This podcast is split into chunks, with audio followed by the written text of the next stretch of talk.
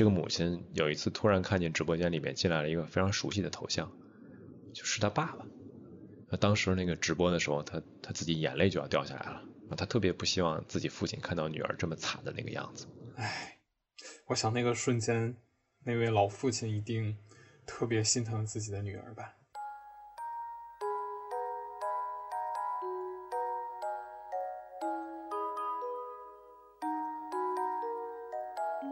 欢迎来到宇宙兄弟 Universe Bro，我是七夕。大家好，我是文哥。老哥，你有没有觉得今年冬天来的特别突然，而且格外冷？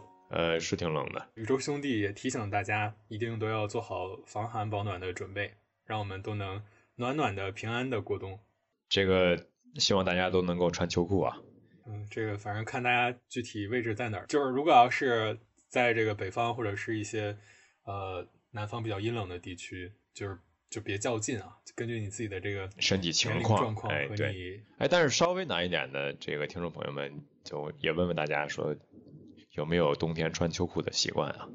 就是我是得到的信息是，身边南方朋友，江浙沪一带，对，江浙沪吧，或者说，反正我知道厦门不穿。我觉得之所以觉得冷吧，除了物理天气之外，可能这个冬天大家。呃，感受到的还有一些别样的呃其他的地方的一些寒冷。哟，你这个话有所指啊，指的是哪一方面呢？比方说工作，比方说行业，是吧？啊，这个这个倒是确实，在这个公众号和小红书上，我经常看到相关的这个标题和内容呀，就你讲的这个方面都是有一种哀鸿遍野的气氛。对我们准备这期内容的时候，正好是刚过完双十一，所以我当时第一个想问你的问题就是，今年的双十一你都买了什么？就我今年其实还相对来说比较反常，因为我过去可能是一个不太会专挑这一天凑热闹买东西的，但但可能也就赶巧了吧。我今年是买了一台手机，然后一个三脚支架，一件衣服，两瓶香水，一个洗发水，还有一些。就比较零零碎碎的日用品，我就不都细说了啊。我也买的一些是主要以这个生活必备品为主吧，还有护肤品啊，还有秋衣秋裤啊，刚才提到了。然后那个洗衣凝珠，你是不是偷偷联系这个秋衣秋裤品牌？有有什么合作计划？没有没有，主要是一个很重要的点是在于我有老寒腿，就这点，所以就是我我还是比较。注意保护的，所以我就我妈总担心我不穿秋裤这件事儿。其实我我我想 Q 的一点是我们这代人其实真的还挺会照顾自己的了，就不需要父母那么的牵挂和担忧。但是父母嘛，对吧？你都知道，他有时候往往对你的一种关心和爱护，它是一种爱的表达。拉回来啊，说我我其实我问了一下身边的朋友们，也做了个小小的调研吧，样本非常有限啊，七八个朋友。他们其实今年在双十一买的东西都比往年少得多，购物车其实也都有所缩减，而且今年那个有一个因素可能影响比较大，就是双十一的战线拉特别长，我不知道你关注没有，因为你可能说过往双十一不太买东西，对吧？但是说是这样的，我我的体感是来自朋友圈嘛，因为一方面有很多的是在各个电商平台或者是做相关业务的朋友，另一方面的话。在这个时间点，大家也会根据各个平台推出的一系列的玩法，然后来去做分享呀，或者是来讨论这个相关的一些梗。就有一些可能是调侃，有的一些是直接参与到一会儿会说的这几个平台在往年会设计出来的一些游戏啊，或者是一些裂变的一些玩法，然后大家会在朋友圈来参与嘛，你就会有一个直接的体感，看到这些东西分享出来。啊，他们是真的会在。朋友圈发他们的物料是吧？对对对，就一部分是在做宣传，然后一部分是在拉业务，就是因为它本身就是呃，就平台方嘛。包括我今天感觉我看到的那些呃什么加油啊、奋战啊这样的一些内容都变少了，很鸡血的一些 slogan 对吧？生前何必多睡，死后自会长眠。反正就是少了那种打鸡血、红红火火的气氛，然后也少了更多的人去讨论和调侃相关的这些内容。啊，整个其实双十一的背景，我们能感觉其实是在慢慢慢慢的平顺化，也把一些可能过于嚣张，然后过于夸张一些表达，我觉得可能在做一些缩减。可能各个品牌、各个平台都在做这方面的一个调整，这是我今年能感觉到的。包括我们其实，在呃，其实十月末开始，我记得双十一的这个活动就已经开始了，包括满减的规则，其实比往年来说都是要简单了不少啊。现在其实很简单，好像就满二百、三百，然后减五十之类的吧。而且我不知道我是不是漏掉了，就是我我看到的热搜的频率也没有那么高。今年我感觉有一个热搜的焦点，好像更多是关于几大平台 Top One 直播带货主播的一个大乱斗，还有一个热点就是呃，大家好像在讨论你是否伸缩自如、自愧不如，变得自如还是变成了自如。你说到第二句的时候，我才反应过来。然后我们来说一下今年双十一各大电商平台的战报吧。这要做一个小盘点是吧？对我这边也统计了一下一些基本数据。今年是第一个失去了逍遥子的双十一。那老哥你就，咱从老大哥天猫先说吧。OK，那我就简短快速的跟大家捋一下啊。呃，天猫今年平台成交额同比双位数增长，用户为先的战略效果凸显，全周期累计访问用户超八亿，八八 VIP 用户规模突破三千二百万，共有四百零二个品牌成交破亿，其中有二百四十三个是国货品牌。三点八万个品牌同比增长超过百分之一百，周主动运营商家同比增长百分之一百五，日均广告付费商家同比增长两位数增长啊，没具体报数值啊。这听起来各种增长呀，咱再说说这个换帅不久的京东表现如何？成交额、订单量、用户数创新高，彩销直播出圈，总观看人数达三点八亿。九块九包邮，京东百亿补贴，京东秒杀为品牌和商家打造多个增量场，累计超过六十个品牌销售破十亿元，约三百个品牌销售破亿元，近二十万个品牌成交额同比增长超三倍，新商家承担交量环比增长超五倍，环比增长啊！成天都百亿补贴的这个拼多多双十一有何不同呢？平台内消费需求呈现升级趋势啊。那我们就能感觉出来啊，它在表达一种品牌升级的感觉。呃，在服饰领域，耐克、阿迪达斯、安德玛、彪马、李宁、安踏、特步、匹克、三六幺、鸿星尔克等品牌的高端装备增长显著。看，开始拉区隔的描述了。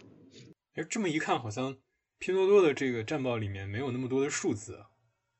呃，如果大家有补充，可以在评论区给我们补充啊。反正我是没有拉到特别细的这个文字描述。那最后呀，咱们再说说那位近年杀入电商视野，而且存在感特别强的新势力吧。抖音，对吧？哎，没错。抖音呢，我说一下它的一个战报描述啊，在货架场景和内容场景里投入超千亿资源，重点聚焦国货品牌和产业带中小商家。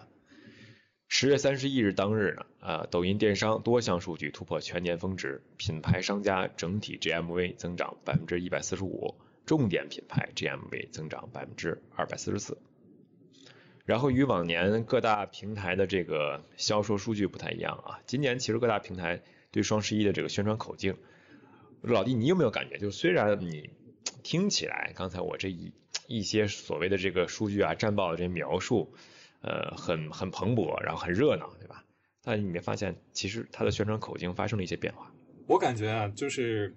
这每家的双十一战报成绩听起来都乍一听都欢天喜地的，但好像是仔细去看的话，向外传达的这个数据的增长重点都聚焦在了用户访问量呀、品牌成交数啥的，是不是都没提总交易额或者是更多关于交易额的数据？没错，我也有这种感觉。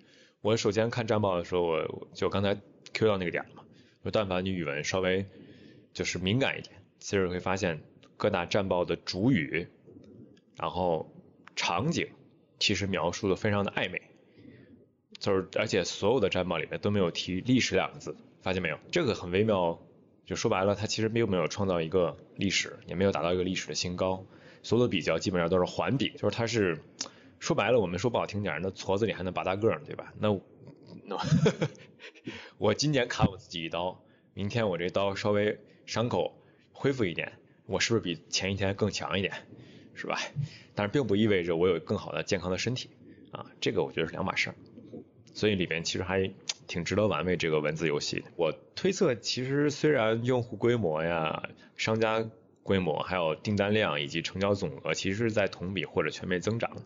但是人均的客单价还有整体的一个电商氛围的趋势，可能都是在同比下滑的。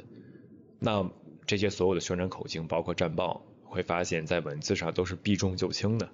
那这个我觉得是我的一个直接的一个体会。老弟，你有没有觉得今年大家的消费其实减少了，会受到一些环境因素的影响？我对一个个人视角的观察，我会觉得今年我看到的互联网上有关炫富的内容会明显减少，都是省钱妙招啊，还有一些这个穷开心的一些秘籍。你感觉从消费减少这个方面看到了都哪些环境因素影响的呢？那么第一个就是经济环境，那第二个的话就是资本环境，那跟我们最息息相关的就是就业的环境，还有心态环境的一个变化。这四个。有一种一环套一环，然后相互影响、恶性循环的一个即视感。对于我们这个平常小老百姓来说，好像比较直观的就是就业环境这个问题。可能像我这种在每天在职场里边的一线的比较卷的打工人来说，可能体会的格外的明显吧。因为身边其实朋友啊，包括我们自己集团呢，也会有一些呃关于就业的一些变化。但这些是挺明显的，首先就是口收紧了，呃，你进公司更难了。另外就是还在不断的裁员优化，就整整个做一个降本增效的一个呃整个行业上的一个趋势吧。所以这个其实还是挺明显的。映入我的眼帘里面，大家特别集中关注的啊，都是跟字节有关的啊，一个是 Pico，一个是这个朝夕光年。其实不止这两个。呃，业务吧，然后我简单整理了一下二零二三年的一个不完全统计的一个裁员情况，啊，老弟你可以听一听。哎呦呵，这刚刚还沉浸在这个各大电商费尽心机，哎，不能用这个词 啊，不是，各大电商的这个欢天喜地的喜报里，突然就这么猛，要要开始残酷的盘点二零二三的一些这个企业裁员情况了。对，正好也点题了嘛，正好映照我们今天聊的这个冬天的话题。啊，那么第一家其实就是蔚来汽车了，啊，这个大家有印象对吧？然后十一月三号的时候，呃，蔚来总裁李斌发表内部信，宣布裁员百分之十，大概约三千人，啊，据我了解可能都不止，啊，然后整体技术岗位比较多，啊，因为成本高嘛，嗯。这么一算，这也是三万人的汽车大厂啊。是，蔚来其实在呃造车新势力里面其实人挺多的。而且他们有一段时间股票其实不错啊，因为我有有在未来的朋友，那那现在其实也都会面临这样的问题。然后第二家的话就阿里了，大家也知道说阿里其实今年做了挺多的内部的调整和变化的动作。那么根据阿里今年一二季度的财报披露，累计上半年啊，光上半年阿里裁员就是呃一万一千零六十五人，其中第一季度裁员四千五百二十四人。第二季度裁员是六千五百四十一人，就就前两个季度就裁了一万一千多人，这还有两个季度没统计呢，就脑补一下，感觉不寒而栗。嗯，是。然后如果大家有补充的话，可以跟我们提供一下相应的数据啊。然后呃，再就是一些比如说汽车行业了，那这个其实。大家知道，一个是受经济的变化的一个影响，另外一个就可能也受这个呃传统车企、受新能源车企的一个冲击啊。那么有几家公司过得也不太好，比如说福特公司，十月底的时候，福特也宣布说裁员呃三百六十四人啊，受这个罢工影响，总共也大概有。啊，三千一百名的福特工人被解雇。哎，老哥，你这里的这个福特裁员指的是一个什么范围呢？它是全世界，还是美国，还是中国？啊，全世界肯定，因为那个中国其实福特没有那么多人，也不经那么多裁的，就这裁没了。这听起来汽车行业是今年裁员的一个重灾区啊。嗯，是。所以就是不光说新能源嘛，新能源其实面临的是，我觉得主要是竞争的一个压力，还有就是成本原因。因为边际成本嘛，那传统车企其实面临的就更复杂的因素的影响。大家呃有机会我们可以聊聊汽车，因为其实我还对汽车挺感兴趣的，然后也对汽车不能说了解吧，但可能也做，因为做过一段时间，还是比较有一些主观的体会可以跟大家分享啊。然后第二家公司的话就是通用汽车，那通用汽车现在已经呃裁员了也约两千三百人。那这也是一个据我们来截稿的时间的一个数据统计。呃，那下一个汽车公司大众，大家很熟悉了。那其实也是有一些主动化的调整，计划在软件部门啊裁员要两千人，然后整体的裁员比例高达百分之三十以上，相当于这公司的三分之一可能都要都要被迫砍掉。哎，我发现老哥你这盘点就可着汽车行业薅啊。呃，其实不光了，就是因为我接触可能。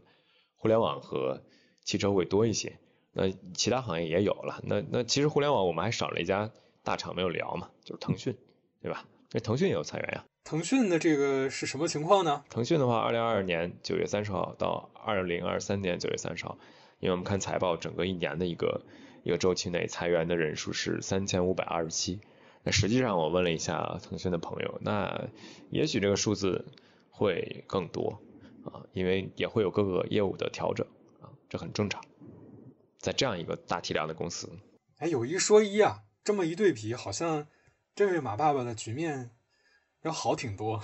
呃，对我现在依然坚信，就是腾讯是一家稳扎稳打且基本盘比较稳的公司啊，就是我我还是挺钦佩和呃敬重这家公司的，嗯啊，所以说就是就是在游戏圈。很多人对吧？你懂的。其实还有一些比较呃比较独特的企业吧。那至少从我的用户视角上讲，他们会受一些影响，因为这些平台和产品我都用过。呃，举个例子，比方说，呃，我以前会买呃小的花束，我在这个花家呀花点时间呀啊都买过花。那这两家平台现在今年已经都倒下了。啊，我前两天还在背一个那个。我我拿了那个花家的一个衍生品的一个小的帆布袋上班，我就哎很明显的感受到一个哎挺有挺挺有意思的变化吧。因为前两年其实我也是一个季度一个季度来订他们家的花，也倒了。然后再就是每日优先，这不用说了对吧？那彻底就没了。然后公司也陷入了一个债务缠身的一个局面，到现在也在仲裁阶段，应该是。啊，没有解决好它的所有的这些供应链还有债务问题啊，包括去年特别火的那个雪糕刺客，对吧？中雪糕是吗？对对对，它的供应链和包括现金流出现了挺大的问题啊。前两天我看新闻，记者去采访，整个楼都已经人去楼空大半了，大片的这个空的工位，然后甚至都没有人接待他们啊，好像就有个保安嘛站在门口，就想象不到吧？这去年还是明星企业，但反正去年的这个。比较火爆的这个点对他也不是什么好事。那倒是对，呃，其实刚才说到这些耳熟能详的明星企业，对吧？那我也说一家，就是我了解之前，呃，可能也算是自动驾驶领域的明星企业，叫小马智行。那他呃曾经对吧，也也是做到了一个在智能驾驶大家很看好的一个一个一个头部团队，也算我觉得算独角兽吧。那现在也都要考虑说，好像大众视野里好像还没那么熟悉哈。嗯嗯嗯，它是一个跟大家简单说一下，有可能大家不是很了解，比如说专门做自动驾驶垂类的公司，那小马智行其实是做到一个比较头部，且创始人整个团队的呃技术能力在行业里面都是非常呃有口皆碑的啊。那现在依然处在一个非非常需要去活下去的一个艰难的阶段啊，整个人员的一个整体的优化比例，据说都已经超过百分之五十了。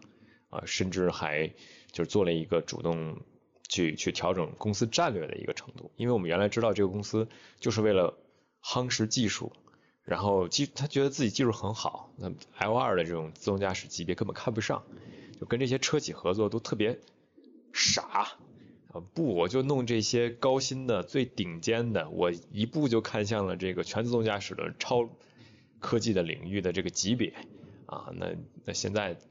不行，因为那个东西太过遥远，太过缥缈，还是来点实际的嘛。那就想说，那赶紧跟这些车企合作吧。那我给你提供一些能基础解决现有这个场景内的解决方案啊。但是会发现有个尴尬的情况，就是发现等你来想想掺和一脚这个喝这碗粥的时候，就已经啥都没有了嘛。入局太晚了，因为其实各大车企都已经有它相应的一个。呃，战略合作、紧密合作的一个智能解决方案，包括人自自动驾驶的一个团队的合作啊，所以就是其实没有多少机会给他。老哥，你这果然是前特斯拉员工哈，这 对汽车行业始终非常关注。哎，刚刚你也提到这个你的整个关于这次年度的这个局部的裁员盘点的源头是来自于 Pico，那咱们是不是应该重点聊一聊它？就是 Pico 这个，哎，Pico 这个产品，说实话我有挺多话想吐槽的。然后，呃，先说说它的裁员吧。其实它裁员挺突然的。呃，我们其实前面看过几波关于它裁员的消息，但没有这一次来这么猛，规模这么大，而且特别临时。应该就是从呃某个周五吧，应该就是在我们录音的上上周，周五开始做这个决定，然后周六日开始同步各个管理层高管，然后周一的时候上午就开始做动作了。有可能很多听众朋友们不是很了解 Pico，对，老丁你可以来介绍一下。简单的给到一些 Pico 的介绍啊，Pico 是一家中国 VR 制造商，字节跳动旗下的 XR 业务品牌，总部位于北京，成立于二零一五年三月。该公司专注移动虚拟现实技术和产品研发，出的这个产品就叫 Pico。去年的势头非常猛，很多商场客流比较密集的区域都有门店，当然今年陆续关掉了。这家公司一五年成立。二零二一年三月完成总额四点三五亿元 B 轮和 B 加轮的融资。二零二一年八月，字节跳动以八十亿人民币收购 Pico 公司，Pico 并入字节跳动的 VR 相关业务，从此开始冲击布局元宇宙。对，主要 Pico 这块自己买它还是因为呃不想落掉一个身位嘛，因为我们知道去年其实元宇宙特别火啊，就是哎我特别讨厌元宇宙的概念，就让我想到了某家公司了。然后就说白了，哪家公司呢？大家心里有数。呃，其实我觉得还来源于一个行业变化吧。你像我刚才说了，我很反感这个元宇宙的概念啊，不光我反感，反感的一个主要逻辑是因为技术支持不够嘛，呃，产品体验不够啊。那这个其实 Pico 也绕不开，你正是因为一个市场的局限性，还有产品的一个局限性，那它自然会有一个一个客观的反应，就是市场的反应。说白了，用户不认嘛，然后加上我刚才想说，为什么停了那一个然而，就是因为我们都知道 AI 这个真正的元年其实爆发了，那产品的一个真正的一个技术革命和对我们生活的影响，相当于把整个的一个热度，一个行业的一个焦点，都产生了一个迁移和变化。那我了解到说这个这个这个字节的 VR 业务 Pico 其实在。呃，进入正式进入谈话阶段的之前，其实 HR 已经开始推动呃沟通赔偿的事情啊。正式的员工赔偿是 N 加一，然后因为整个裁员的设计比较广，然后可能涉及到上千名员工，那可能也会有一些局部的调整方案，可能有些 N 加二，有一些呃期权回购的一个情况。然后我了解就是就是动作很快啊，刚才说到了嘛，可能就整个整个周期不会超过五天，那三天之内做好了决策和所有的这个对齐。哦，那包括开了一场全员的会，这个全员会跟我了解的字节的这个裁员风格和统一话术几乎就是一样的啊，非常的像，基本上就是三点三点走吧。第一个就是对这个对产品的一个就是回顾，就是大家很努力，然后做的很辛苦啊，我们肯定我们做过的啊，但是啊，就是重点来了，就是但是啊，就是我们现在遇到了瓶颈，然后可能发展上的困难。我们不得不不得不，这很重要啊，就是表面一个主观的一个一个一个 have to 啊，然后呃我们不得不做出这样的决定啊，大家可能要就是就是再次分别了啊，然后我们想有耐心的看长期，然后最后就是谢谢大家，然后我们希望能够给未来的用户提高更好的服务啊，就是这就是钟宏伟，包括之前可能自己其他业务线的一个大 leader。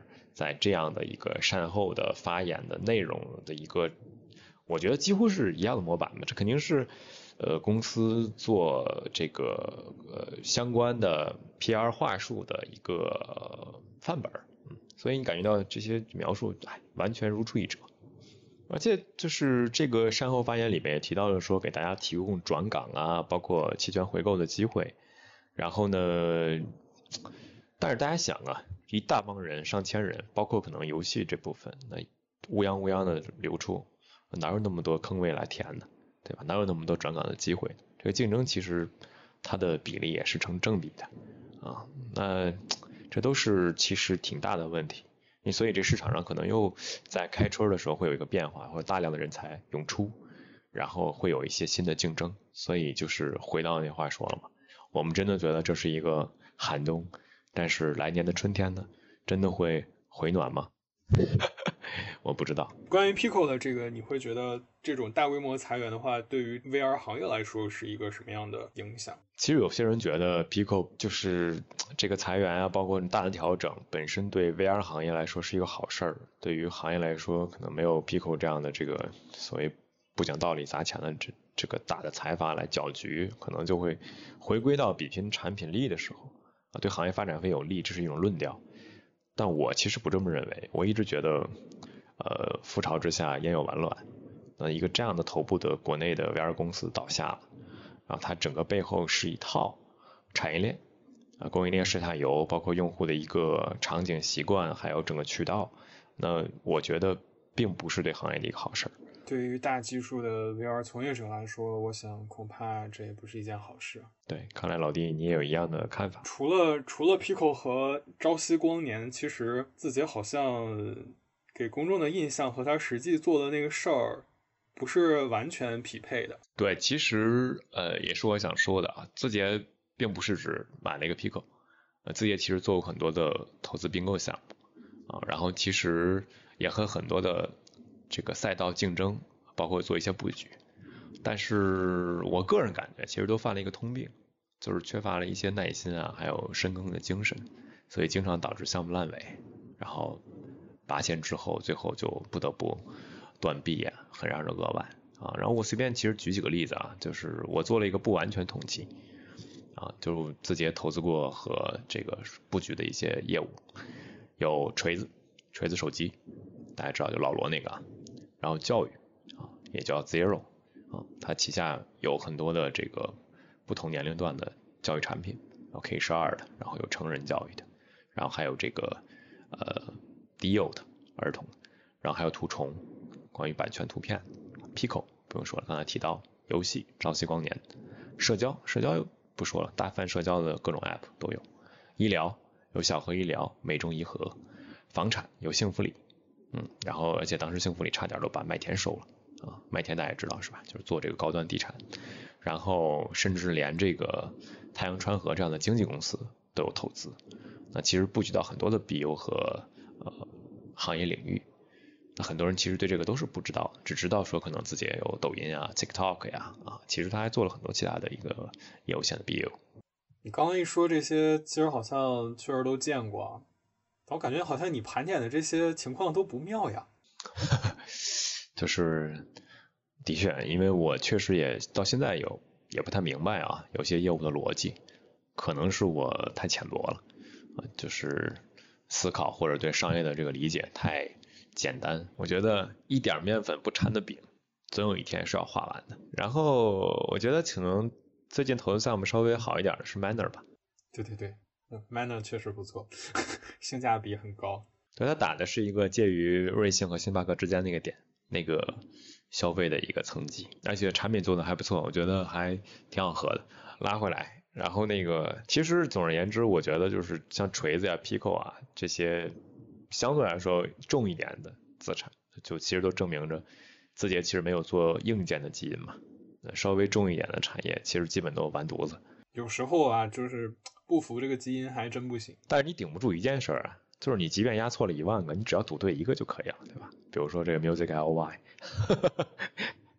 哎呀呀呀，说到了让我心痛之处。哎，老哥，要不你给说说这个裁员前的节奏，还有具体的动作有哪些呗？大家也可以按这个来对比一下，有没有这些征兆？那我们就由此来开启下一趴，项目走。就得有人走，听友你别走。任何一家公司呢，其实在业务拆分的时候呢，都意味着一大波人就需要被调动，对吧？那就意味着肯定有裁员。那么字节举例，那前有这个教育 Zero，后有 Pico 啊，这个裁员前的气氛还有节奏，具体的动作呢有哪些？我可以给大家罗列一下，很有意思啊，也算是一些我看到的有趣的现象。我建议把这个有意思和有趣换成不寻常这个词。啊，你继续。呃，也是，你第二天呢，几乎呢约不到公司的会议室，所有的会议室都提前被 HR 约满了，用来第二天的离职约谈。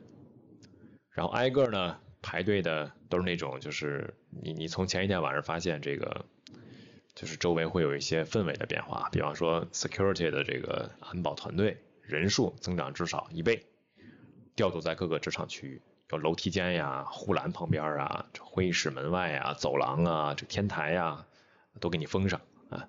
然后你会发现，公司这个平时拆包裹、捡快递的这些剪刀啊、美工刀啊，都已经被默默的收起来了。我听着都有点吓人，就有点反恐防暴的气氛。哎，没错。然后第二天，这个戏剧性的一幕就出现了。你早上呢，挤着地铁，一身汗，九点四十跑到办公室，准备上班呢。下楼呢，买了杯咖啡，刚回到工位坐下，就收到你 leader 给你发来的一条私信，告诉你某某某来某个会议室，我们聊一下。哎，然后呢，你就去了。进会议室的一瞬间呢，你发现一开门，这屋子里边不止你领导一个人，旁边还坐着位 HR，这是要进行命运的宣判了。哎，聊的内容也很简单，开门见山，无非就是那常见的三板斧：业务调整、无可奈何、合法赔偿。哎，语境呢，大概就是描述一下我们现在的业务如何如何困难啊，我们不得已才做现在的调整，哎，真的没有办法呀，我们已经尽可能给你合理的赔偿了，这就是补偿的方案，等等等等。怎么说呢？是合理，符合国家相关法律的一切规定和所有要求。别的呢，咱就别聊了。那我工作怎么交接呢？我手头的工作怎么办？哎，不需要交接，什么什么都不用管，你现在就可以收拾东西走了。于是就有了一个非常戏剧的一个场面啊，就是你上午面聊，下午就离职，就这么高效啊，非常效率，不是搞笑，不是开玩笑，这真事儿。感觉这现实非常残酷，嗯，而且加上这些细节，就感觉，哎呀，嗯，代入感非常强。没错没错，就是我们拉回来说，就是回想一下我刚才说的，就是。就像这些头部的互联网公司，他们全员离职的这种演讲的思路，这稿件的逻辑，包括简洁的程度，这场面话几乎都一样，就是非常讽刺。就是说实话，都不如华钢员工大会上宣布下岗名单和这个这个宋厂长的这个演讲发言官方。就是我觉得那个场面还挺得体的，还像模像样，对吧？告诉你什么大面积下的一个改革阵痛啊，牺牲了一部分人啊。大家不得不面对这个寒冬的一些苦楚啊，这些有的没的，对吧？特别说明一下，这里的话纲说的是腾讯视频出的年度口碑神剧《漫长的季节》里面的一个桥段。此剧呢，就建议大家反复观看。你你继续啊，对，就就是我 Q 了其中一个场景，对，就是我我其实做这个补充，听起来像段子一样啊，但这都是真事儿，身边朋友分享给我的，包括我可能我亲眼也会看到一些相似的场面。那我上面就更搞笑的一个，就是上面我提到那个 HR，他可能上午刚跟别人聊完吧，下午把别人裁了，然后晚上呢，他的领导约他，然后把他裁了，就是他那一句很经典啊，就是早上裁别人，晚上裁自己，就是没错，就是特别魔幻。这怎么感觉领导使了一招连环计，有点鸟尽弓藏的感觉？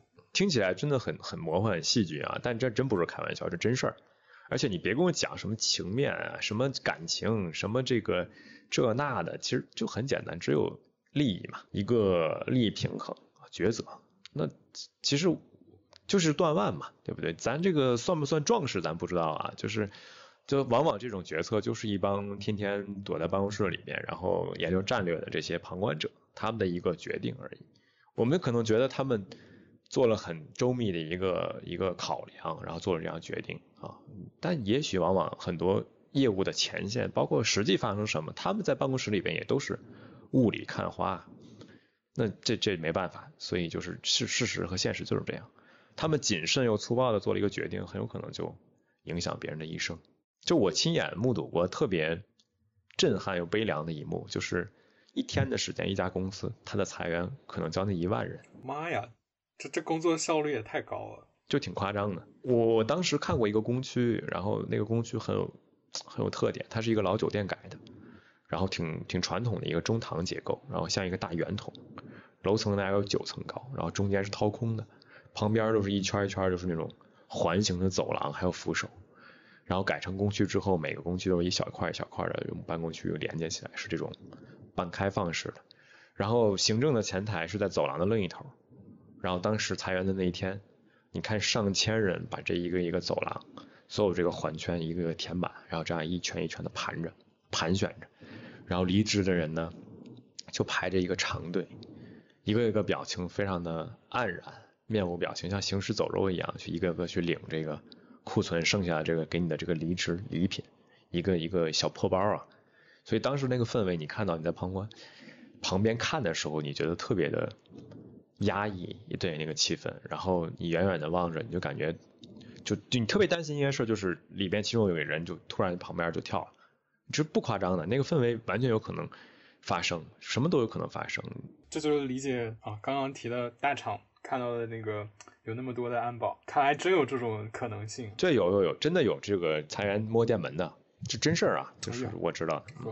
所以当时有个开玩笑，就是大家彼此互相调侃，说这个你你这两天如果在大街上看见拎刚才我说的这个离职礼品这个包的人啊，一定是就是被被裁了的这个街溜子。但是调侃归调侃啊，其实还是挺难过的。这得什么心理素质呢？还还背着这个包上街溜达？不是，人包给你了，还是用啊，该用用。嗯。所以我时时艰辛。对，就是看到这个场面的时候，你会非常的共情，然后你非常的感触，非常非常想以前的这种国有体制改革嘛。我刚才也提到了这个《漫长季节》里边那个场景，就是一个鞍钢的厂子，他们下岗嘛。嗯，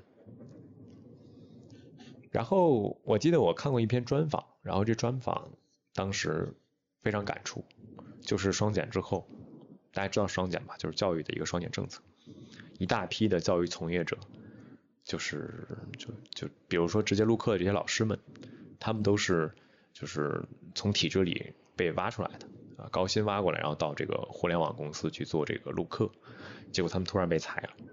但是他们以前的这个体制内已经回不去了，因为一个萝卜一个坑嘛，对吧？但是他们要继续营生，怎么办？没办法，转战直播带货。哎，是，他们也想直播带货，但你会发现，他们其实就业的范围，包括他们的这个能力属性，还是很垂的、很单一的。他们几乎就没有什么其他营生的能力，而且人基本上都是中年了，他们工作的前十几二十年的工作场景很单一。他们只会教书，甚至他们所有的这个资源和认知都主要围绕就是校园本身还有书本。那你想，第一时间他们能干嘛？能干嘛呢？对吧？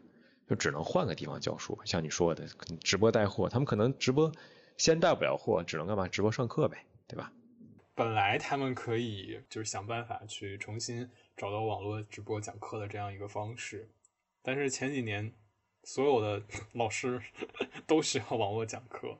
那可能这个的优势也没了，嗯，所以这波老师就更难了。然后可以给大家分享一个我当时看的那个采访的内容啊。然后受访的有个母亲，离异了，自己带个女儿，被公司裁掉了以后呢，还需要还这个房贷，还要支撑家用，自己呢还有一个需要照顾的小女儿，所以可想而知这个经济压力对吧？很紧张。每天呢他就尝试着这个网络直播，结果最多的时候线上才六个人观看。然后，就有有一点其实挺失落的。他当时说描述说自己以前其实也是名师嘛，公开课呀，然后平时上的这课都有上百人的规模，那现在是六个人，所以就是一个天上一个地下，那这个失落感可想而知的。他就是一个是这种经济的压力，还有一个更严重就是面对这种这种内心的挫败感，然后没有流量，就很难变现，你自己天天就是对着空气一讲讲一天，所以就看起来特别像是。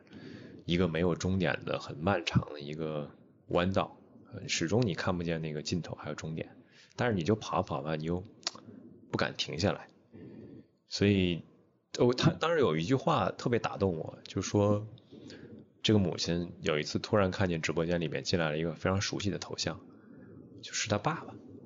那当时那个直播的时候，他他自己眼泪就要掉下来了，他特别不希望自己父亲看到女儿这么惨的那个样子。唉。我想那个瞬间，那位老父亲一定特别心疼自己的女儿吧？对，那肯定的呀。而且流泪的其实也不止我刚才说这位老师，对吧？还有这个大家都知道的董宇辉嘛。呃，就我不知道你对那个直播，还有就是那个卡段有印象没有，老弟？就是他哭的那个，就是讲讲自己哭了的，有印象？当然有，因为当时全网都很火嘛。对，就是那个场面，我很能够共情，也很能理解。就是你能感觉到他现在就带货呀，包括平时说那些段落，还能够感受到他自己把自己当一名老师，然后他所有的那个带货的方式都还是用教书的那个上课的语境和语气，所以我能够非常清晰、强烈的感受到他作为一名老师、一名教师那种自豪感，还有就是他真的是一名老师的时候他的那种快乐。所以他是第一个能帮助新东方在电商直播这个领域实现从零到一突破的人嘛？嗯，就我会觉得他是有一种独一份儿的那个真诚和热爱的。然后那个真诚和热爱，我觉得永远都会蕴藏着无限的一个潜能。而且他其实也在这个镜头前潸然泪下的一瞬间，他说了一句，就很我觉得那个很真情流露啊，就说的是，就我那些同事都是特别好的人，等以后好了，我就把大家都接回来，就是一个非常非常老实的语境，而且很真诚。嗯，后来这个大家都知道了后面的故事，东方甄选成了，新东方也救回来了。但是当年的那个新东方已经没了嘛，对吧？这其实就非要越来越沉重。然后大家又可以想一下，说这些被裁员的人都会流向到哪里呢？可能会被新的需求失呃稀释一部分，但大部分我觉得还都是挺难的，因为这些人的工资都很高，他们的过高的工资被抬上去以后，其实很难下来。因为你你你很难让他第一时间接受这个现实，就是你降薪之后，甚至可能被这些新的用人单位嫌弃，结果依然说找不到一个很好的去处，最后就变成了一个恶性循环。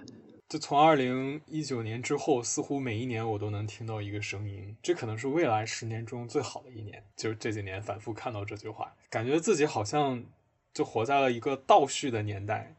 你怎么看待没有希望的十年这个说法？OK，那我们可以来到下一趴，对吧？也是最后一趴，作为结尾，就是也问问大家，大家觉得未来是更悲观的吗？没有希望的未来十年是否真的为真？啊，那实际上现在我们大家听到的悲观声音比较多啊，我们也不知道未来是有没有希望的，或者看好的这些呃产业的方向趋势是什么？感觉人们都非常的无所适从。好像目前来看。大家都寄希望于 AI，但但 AI 的持续快速进步，怎么看起来像是会让更多人失业呢？没错，我也这么认为。那你刚刚也说了，就是好像现在的这个状况已经算是柔软的了。那你说说那个更 hard 的这个历史要追溯到什么时候呢？呃，其实呃，像你刚才说了嘛，可能今年经济。算是很差的一年嘛，对吧？但有种说法说，也许又是未来十年最好的一年。其实大家也没有必要那么悲观啊。其实细数一下历史，从二零一九年就一直在听对对对对，已经听了已经听了四年了，是吧？每年都重新一个开始，像是一个魔幻的一个循环，对吧？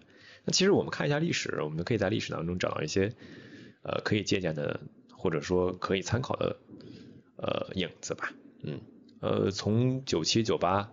开始，一九九七年亚洲金融危机，然后引发了一次全世界的世界性的一个金融风暴。当年那次震荡，其实在我很幼小的记忆里面挺模糊的啊，也挺魔幻的。那么其实经济悲观的声音年年都有，而且现在并不是最激烈的。其实最难的时候就是九八年到零二年，当时我刚才提到的那个，反复提到的那个，其实。呃，我觉得那段时间有很多的文艺作品，包括这个电影啊、文学啊，都会提到那个阶段的一个一个背景，就是整个的一个国企下岗的那个下岗潮和企业改革。那有那时候有两千五百万人啊，这是一个具体的数字，没有社保啊，就那一轮的国有体制改革真的是很惨烈。那我们现在比较起来好多了，嗯，在这里啊啊，我跟我的老哥需要郑重的感谢一下我们的父母。让我们从小到大并没有明显感受到什么特别严重的影响。嗯，对，呃，而且这一轮大家会觉得特别悲观，是因为你赶上了，像九八年那次，你不需要回到那个年代去养家，对吧？你没有体会过我们父母那代人他们那个感受。那个时候，如果作为一个中年人，没有社保，没有工资，一脚被踹到大街上了，然后你说你这咋活呀，对吧？比现在要难得多。现在其实我觉得起码有个底线吧，就是你。不会就是轻易的饿死，或者说真的是流落到街头没有地儿待，对吧？这个还是一个小概率，我觉得。我好像懂了，说的这个未来十年中最好的一年，可能就是说你离饿死 还有十年倒计时。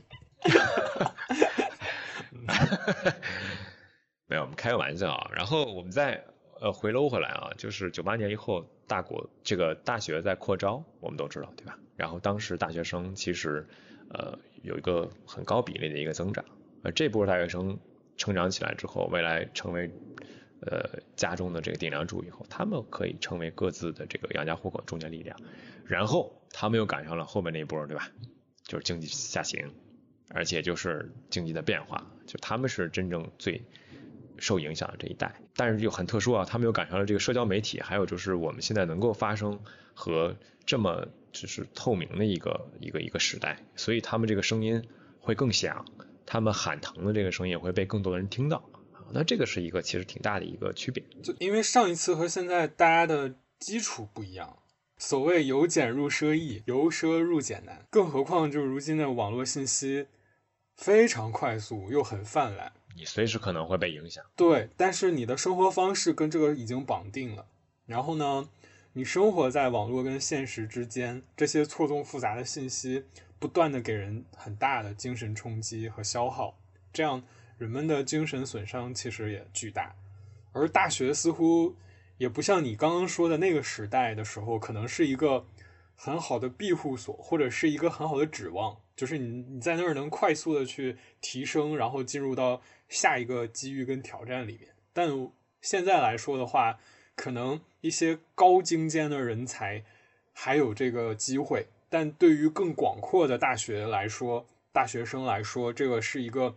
根本没有办法提供长期有效解决办法的，其实更难了。它从一个庇护所变成了一个避难所，然后，而现在，呃，可以看到网上各种短视频中那些没有社保、没有工资，也一脚被踢到大街上的中年人，他也不少呀。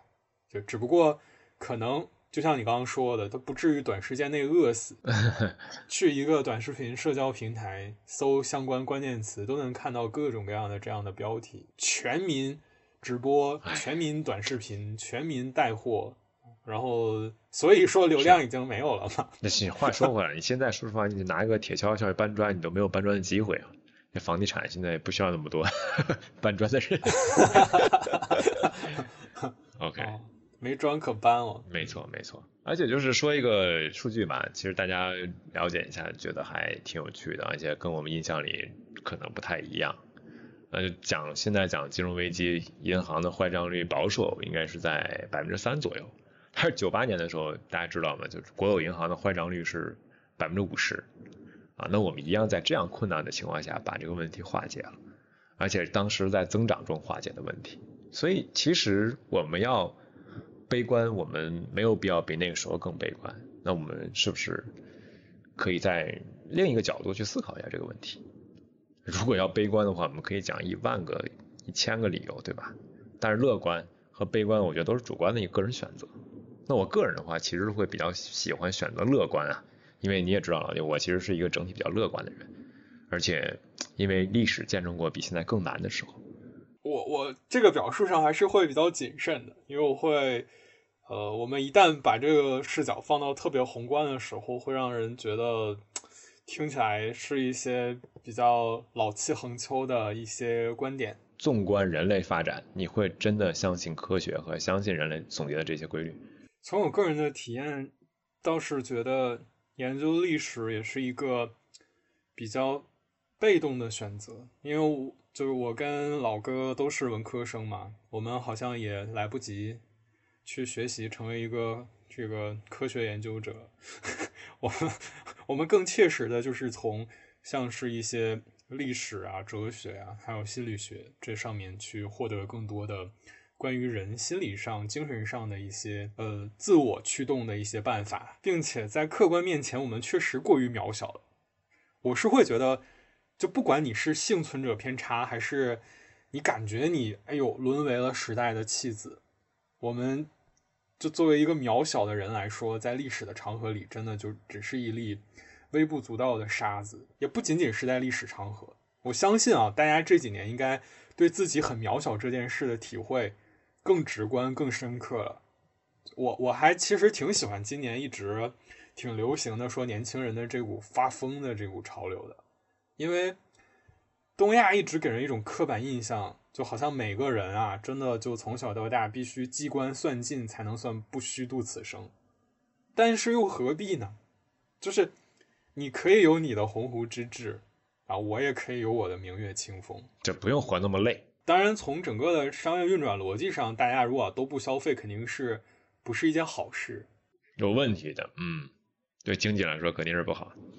单从一个很小的个体，从每个人的角度上来说，真的很多时候那些跟你关系不大，关系不大是没错。我觉得人类的文明到现在没有所谓的突破，嗯，包括精神文化上，都还是在原地打转和我们看似找到了一个所谓的方向而已。我们谈远了，拉回来吧。呃，总而言之吧，历史的发展并不是一帆风顺的，它总会受到各种因素的影响。比如社会、经济、政治、文化，诸如此类。那我觉得，其实这些都会导致历史的一个脉络，一定是曲折和起伏的。它也一定是一个不断向上和前进的过程吧。我觉得这就是悲观当中的乐观。我也一直是这样的人，所以我觉得历史的辩证法其实就是一种先觉的乐天派。嗯，所以我们不要太被那些外界的呃乱花去迷眼。然后我觉得，其实你看欧美日韩呀，对吧？他们的问题其实不比我们少。那对比这些国家，其实我还是很看好我们的祖国中国的。哟呵，你这临到结尾是要歌一曲“中华有为，荣耀世界”了，是吗？没有没有没有。说到其实具体产业，像中国这样的体量，其实它不是受某个具体产业受益或者说非受益的问题，而它是一个整个产业的一个影响。然后本质上其实是十四亿人。他需要继续来改善生存，然后去去去影响整个世界的吧。所以其实你觉得任何一个不起眼的点，包括生意，它很有可能会变得很大。那这都是未来我们值得思考和期待的。呃，那也是中国这个市场跟世界其他地方和角落不一样的点。我最近在看中国通史，我我我觉得我们必须承认一点，就是你我脚下的这片土地确实有一种独特的魔力啊。就生活在这片土地上的人，确实是生生不息的。对，这个是被验证过的，独有的、独有的韧劲儿和力量。对，嗯，所以最后呢，就祝大家新年快乐。我们不等到疯狂的外星人来地球之前，请不要放弃对生活的盼头。没错，我觉得未来一切都会更好的，大家一定要心存希望。感谢收听，你的订阅和评论是我们持续更新的动力。茫茫宇宙中，愿更多暂时走散的兄弟在这里重聚。未来有机会可以和大家讨论一下 AI 的方向。传统的技术问题聊得太多，那我们可以不聊了，就瞎到了觉得更有意思的事儿吧。哎，你这一下又挖了两个坑。今天说找时间聊聊汽车，刚刚又说聊聊 AI，嗯，快快快到这儿吧，别继续挖坑了。然后期待下一期跟大家聊聊有趣的，谢谢大家。希望你们每天都有好心情，拜拜。Bye.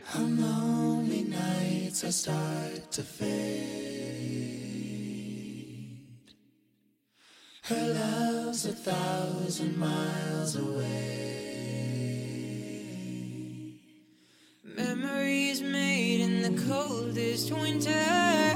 Goodbye, my friend.